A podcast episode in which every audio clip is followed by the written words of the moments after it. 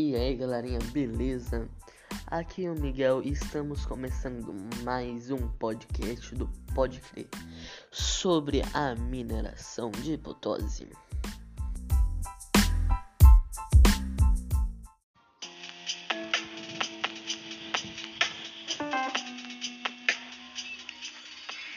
Em Potosí, quem realizava a extração mineral eram os indígenas.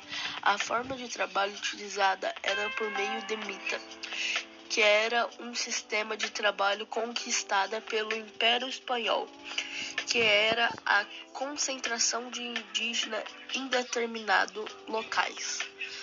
A mita possuía um caráter oficial e estava sob o comando da administração dos funcionários da realeza e de autoridades indígenas. Segundo o censo de 2009, Potosí possuía 195 mil habitantes. É uma das cidades mais altas do mundo. Sua população é na maioria bem humilde, com baixo nível de escolaridade e renda baixa.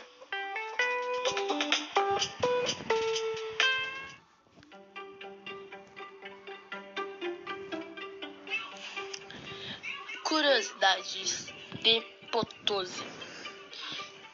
O Tinco. Se estiver em Potosí no começo do mês de maio, não perca a festa do Tinco. Tinco, que acontece nas cidades vizinhas. Ainda bem pouco conhecido, o Tinco é um festival com raízes pré-coloniais e diferente de tudo que você já viu. Durante o evento, várias lutas acontecem entre seus participantes, às vezes com pedras e chicotes. Mortes não são raras. Ainda que pareça brutal, a essência do Tinco não é violência, mas a prosperidade. Acredita-se que o sangue derramado durante o festival é uma oferenda para Pachamama, que trará boas colheitas no ano. Os poucos turistas que se aventuram por lá estão seguros. Pachamama ou Pachamama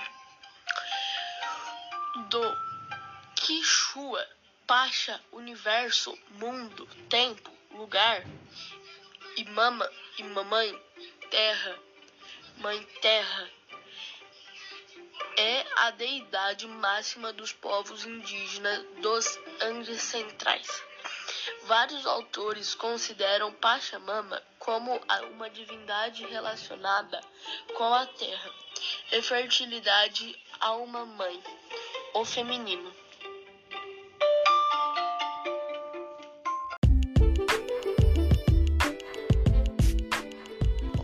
Um abraço do Pode Crer.